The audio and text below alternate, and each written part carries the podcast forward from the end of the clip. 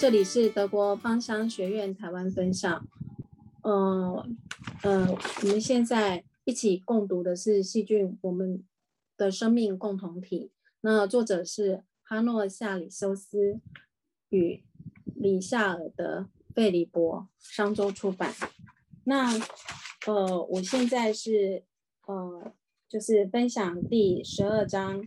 呃，十二章、十三章、十四章一起，然后。哦，我先分享十二章，它的内容内内容的，呃，它的十二章的内容摘要是免疫系统的学校，然后就是对人体的防御机制来说，细菌是重要的训练伙伴，少了细菌，免疫系统便会肆无忌惮的攻击无害的物质或是自己的身体，然后在这个章节里面呢，有很多那个嗯。科学家，然后他就举出那个，呃，以东西德这位穆提乌斯科学家，德国的科学家，他提出了在东西德，呃，就是儿童的，就是嗯，身体健康的就是差别，嗯，在那个，嗯，因为在东德，他就他的那个就是，呃，条件啊。就是他，就是住在比呃，就是污染的地区的儿童啊，他就是因为那边是工业化的，就是工业化的地区，然后住在那边的儿童，他比较会没有过敏与气喘的问题。然后当我看到的时候，我也是觉得很压抑啊。那就是说，嗯，但是之后呢，因为因为呃。柏林围墙，它它那个倒闭之后，它那个嗯工厂关闭，然后它的有有些工厂它也是改善了现代化的营运，那当地的空气品质有改善，但是过敏的儿童的人数却却增加这样子。然后还有就是那个呃以德国。平均的家庭人口数来讲，就是东德的人口数会比西德多。然后东德的幼儿，因为呃他们是工呃呃工人比较多，工厂多，工人多，所以幼儿大部分都是在摇篮里，然后就是自己会玩耍这样子。有百分之七十的幼儿大部分都是这样子成长，但是在西德呢，它只有百分之七点五的孩子们幼儿们会在摇篮里。但是呢，东德的幼儿的过敏过敏的比例就就比西德少百分之五十。然后后来因为环境的改变，然后就是呃嗯出生率降低，东德的出生率降低，然后幼儿嗯因为环境改善，所以幼儿也不在摇篮里面，所以说过敏的人口呃过敏困扰的。那个幼儿过敏困扰的人数就上升，即使他们已经改善了，东德已经改善了那个空气。那这时候，他这位穆提乌斯的这位呃科学科学家，他最后是在牛棚里面找到这个关键的细菌，就是证实在同一个区域长大的孩子们，然后在。农场里面是在农场里面长大的孩子，他比较会没有过敏与细菌，就是过敏，因为接触比较多的呃微生物，然后所以说他会比较少过敏与气喘的问题。这就像我们古老阿妈育儿的观念，就是说，呃，阿妈会觉得说，呃，要让孩子就是多亲近土地，然后多在地上玩耍。虽然全身脏脏的，但是他会很健康。但是现在，呃，比较就是就是比较现代的育儿观念会觉得啊，那都是细菌。所以说，但是呢，在地上打，就是以前在地上打滚的孩子的抵抗力也的确是比较好。那所以这个也跟那个细菌微生物有关系。然后，那个英国啊免疫学家陆克。他有提出，就是说，嗯，免疫系统啊，免疫系统与脏污要划清界限。然后，它跟一般人的干净与否啊，就像刚刚佩蒂讲的，多久洗一次头也没有关系。然后就是，嗯，呃，就是跟就是这样的研究之后，他证明就是说，四处都有，就是让人就是说，就是就是你若多多接触这个农场，多接触这些大自然，他就会免于有过过敏的这些因素啦。然后刚刚对，因为我也有上过专山，所以玛丽亚老师对这都被大家。经常奉为圭臬的就是说，不用天天洗澡，早上不用洗脸，我们用纯露清洁脸部就好。呃，这个没有天天洗澡，我我没有做得很好，但是早上用纯露清洁脸部，我是都是这样子做，我觉得很舒服，很舒爽，脸部不会有，哎，就是也不会有过多的，就是分泌油脂或不舒服这样。然后，陆克他又说，就是说。嗯，要多接触那些对我们无害的细菌，也就是这些，就是和人类一同经历了数百万年演化的这些这些这个旧事，就是我们称它为，呃，陆克称它为好朋友、老朋友这样子。然后它是帮助我们，就是说，就是就是让我们身体有一些，就是呃，在免疫机制的成长过程。的的的的发育过程当中，让它更强壮这样子啊，然后就是，所以说，呃，那个呃牛就是 牛舍牛棚，就是那个古老养那个畜牧的地方啊，还有我们儿婴儿的那个摇篮啊，就是人类和微生物相遇最理想的地方，这样，但是呢。呃，从工业革命开始，一路就是延续到现在。那人们开始居住在大型的都市里面，然后几乎很难再跟动物接触。然后，呃，然后取而代之的就是非常干净的水，哦，还有非常就是非常好的食物。然后再过来呢，就有清洁剂，就是有有有有发明清洁剂。然后再过来呢，就是抗生素的出现，然后所以说这些呢都是会，就是就是试图去消灭那些就是我们诶我们觉得不好的细菌，但是这些会影响我们的免疫系统。然后就是尤其是这边要讲一下那个，他有讲讲一下那那个呃。一百八十八页，他有讲到那个 T 细胞，然后 T 细胞就是，呃，T 细胞就是它会聚聚居中调节，然后让身体得以处于就是处于平衡的状态。这种细胞非常重要，因为它们可以压制免疫系统的活跃度，然后也可以同时确保它在必要的时候放手，不会那么就是不会那么的，就是去攻击。我们的身体要是缺少了这项机制，免疫系统就很容易陷入暴走的状态，然后就会有过敏或气喘，然后会引发一些肢体的免疫系统的疾病，比如说就是我们大家耳熟能详的，就是红斑性狼疮或者是类风类风湿性关节炎这样子。好，这是第十二章，那第十三章肥胖。呃，肥胖症、糖尿病以及微生物对我们的影响。那个呃，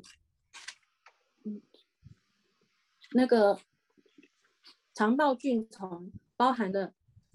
哪些菌种以及组成结构，决定了菌菌群从食物中获取能量的多寡，甚至可能造成一发不可收拾的严重后果。那人类。我们摄取营养，因我们人类的营养摄取必须仰赖微生物的帮忙。然后科学家也有说，哎，科学家有做过实验，那个贝克赫的这位科学家他有做过实验，就是说他在那个那个呃人工人工剖腹，然后取取出那个呃。老那个小老鼠，然后放在无菌箱里面，他们给它的名字叫做泡泡鼠。然后，因为它这个泡泡鼠呢，由于缺乏与其他细菌的互动与竞争，免疫系统比较没有办法健全的那个发展，那所以它的肠壁会比较薄，不足以抵抗就是致病的细菌的那种攻击，所以它要吃下很多的食物，然后，所以说，所以说那个呃呃。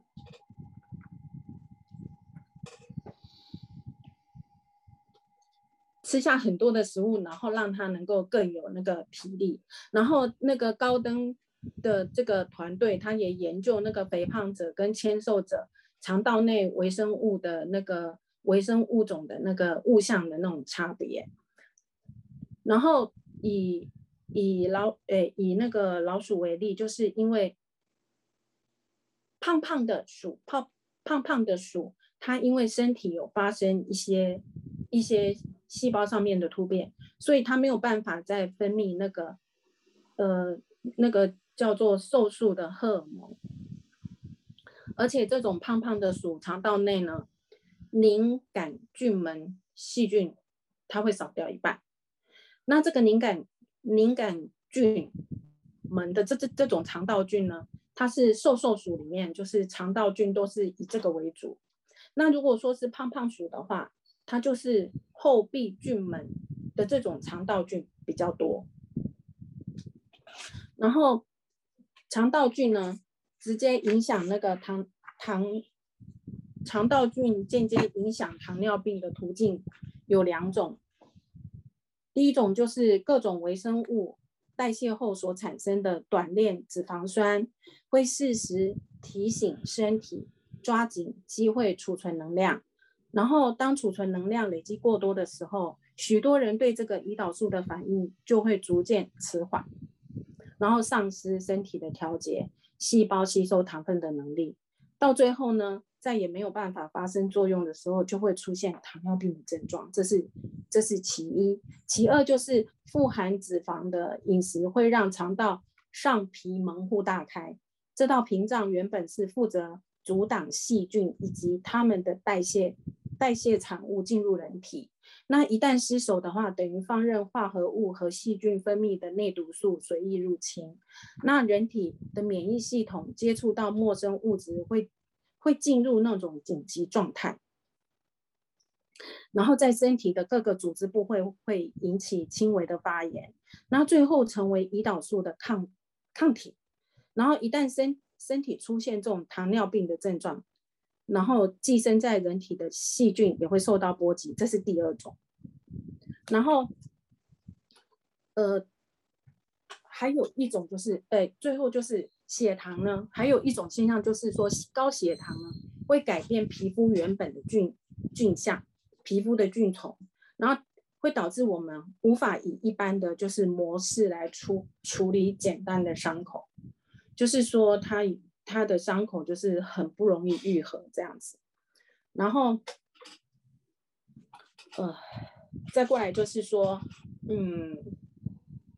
糖有讲到糖，这个作者有讲到糖，他认为糖是大象，然后因为糖是多数生物可以瞬间转化的养分，对细菌也是一样。那我记得以前我我的朋友，呃，他的。嗯，主治大夫就跟他说过，台大的主治大夫就跟他说过，就是说，嗯，禁止他吃糖，因为就是说糖会，因为他有家族的，嗯，那个细胞病变的疾病，然后所以说，嗯，禁止他吃糖。那所以他当当他看到我在吃糖的时候，他就跟我讲说，你少吃一点啊。但是我觉得糖很好吃啊，糖吃糖会让我觉得很开心。呃，下午茶啦。那所以说适量就好，适量就好。然后所以说，这个糖，糖，糖，糖就是会会让我们就是那个那个就是会让我们的那个细菌改变。然后就是说，最主要呢还是要改变我们的，就是说要改变我们的饮食。如果说因为肠道的改变饮食就是。改变菌虫的生态。然后就是肠道的健康，就是嗯，你要从饮食上面去做做做调节，然后就是嗯，吃健康的食物，吃有能量的食物，然后最主要呢，我们要喝那个，就是说我们要摄取好的油，就是好的植物油，嗯，能够帮助我们那个嗯。肠道的菌虫的生态平衡，那也要记住一件事情，就是说，当我们在吃饭，我们不是一个人吃饭，我们要善待我们肠道里面的微生物，然后就是说，吃对我对我们喜欢的食物，也对肠道菌虫呃有利的那个生物，呃呃有有利的食物。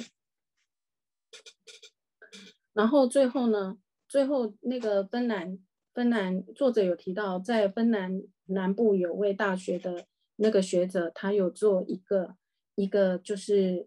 研究，就是在芬兰与那个俄罗斯他们有边界嘛，然后他那个就儿童，他对于这两两边的边边界的儿童做了那个呃乳糜泻的儿童乳糜泻症状的研究，发现，然后在芬兰边界的儿童比例是是。百分之一，但是在另外一端，俄罗斯为五百分之一。然后他他会觉得说，呃，他就是推测，他觉得俄罗斯的孩童受到的细菌保护，可能跟就是之前我们刚提到的那个东德的儿童很类似。然后，嗯，无论是就是粉尘或是水质分析，都显示出。俄罗斯儿童身处于环境的含菌量远比芬兰多，然后喝母乳的新生儿也也也比芬兰多，然后可以从母乳中获取比菲德氏菌，然后这个菌对对嗯人对儿童免疫系统的成长是有非常的帮助，但是喝配方奶的幼儿就少了这个部分的基础，连带影响的这个。这个幼儿日后免疫机制的那个发展，这样子，然后，呃，这一章的结论，我是觉得，呃，友善的细菌对于肠道而言就是个防护的圈条，提高免疫系统，可以提高免疫系统的防护。好，第十三章就到这，第十四章，肚子的感觉，细菌如何影响我们的心理？那传讯物质跟神经讯号决定我们的思考与感受。那后来我们还逐渐得知，它们之中有不少都是由于肠道以及肠道微生物所释出。我们能借，我们能够借由影响肠道与肠道微生物而变得更快乐吗？嗯，书中的作者是说，他书中的作者是说。嗯，摄取乳酸菌，摄取那个乳酸菌可以减缓焦虑，然后，嗯，肠，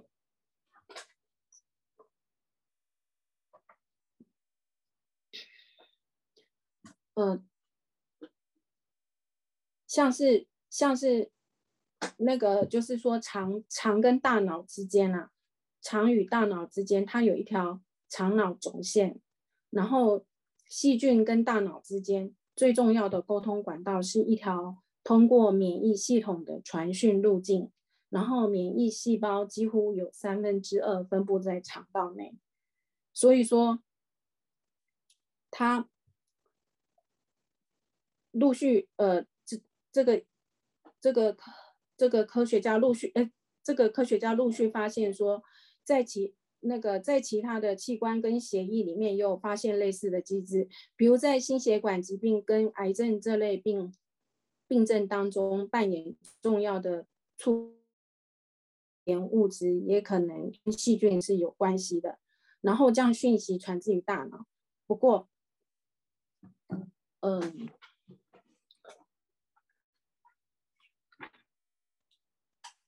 被。认为传递幸福感的血清素，主要是从肠道经由肠进入血液，而且是正常正。正常菌群在没有任何优格的协助下所制造出来的。然后，嗯，他还说，影响神经系统的重要物质，也就是由细菌制造后输送到身体里的伽马氨基丁酸，这个这个是重要的神经传导物质。它也是，就是说，嗯，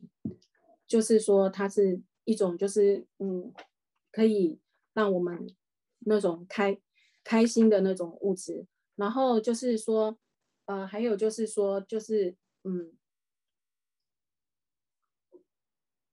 肠道菌呢，在那个生命初期呀，就已经对我们大脑产生了那个影响。然后，所以说，这个如果说儿童在早期服用过那个过多的抗生素，这个对儿童的，就是肠道，就是说，对菌虫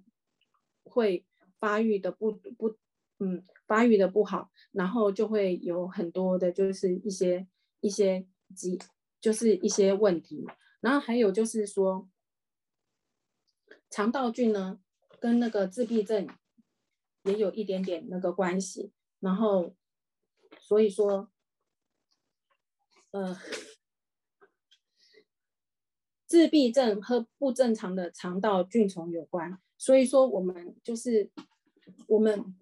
在日常生活上，所要所所要照顾我们的，就是说，嗯，日常的那个芳香照护，就是说，我们在饮食上一定要有，就是多元，然后多元它会有不同的，就是营养素，也会有也会有不同的，嗯，微生物的群种，然后菌种，然后还有就是说，呃，如果可以，如果可以敢敢吃优格的话。然后也可以，就是说食食用一些这一类的这一类的食物，还有就是说，嗯，那个就是我们要喝，我们要吃好油，或是喝好油，因为好油可以帮助我们，就是肠道的那种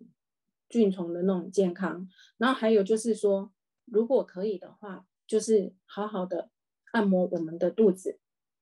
因为。按摩肚子也可以促进肠胃蠕动。你只要肠胃排能够排得空，那里面的菌一定是会比较好的。因为上次有听，呃，莫妮卡有讲过，那个我们的细菌有百分之十、二十跟七十。那如果说你越健康，然后你你的中性菌就会支持你的健肠道的健康，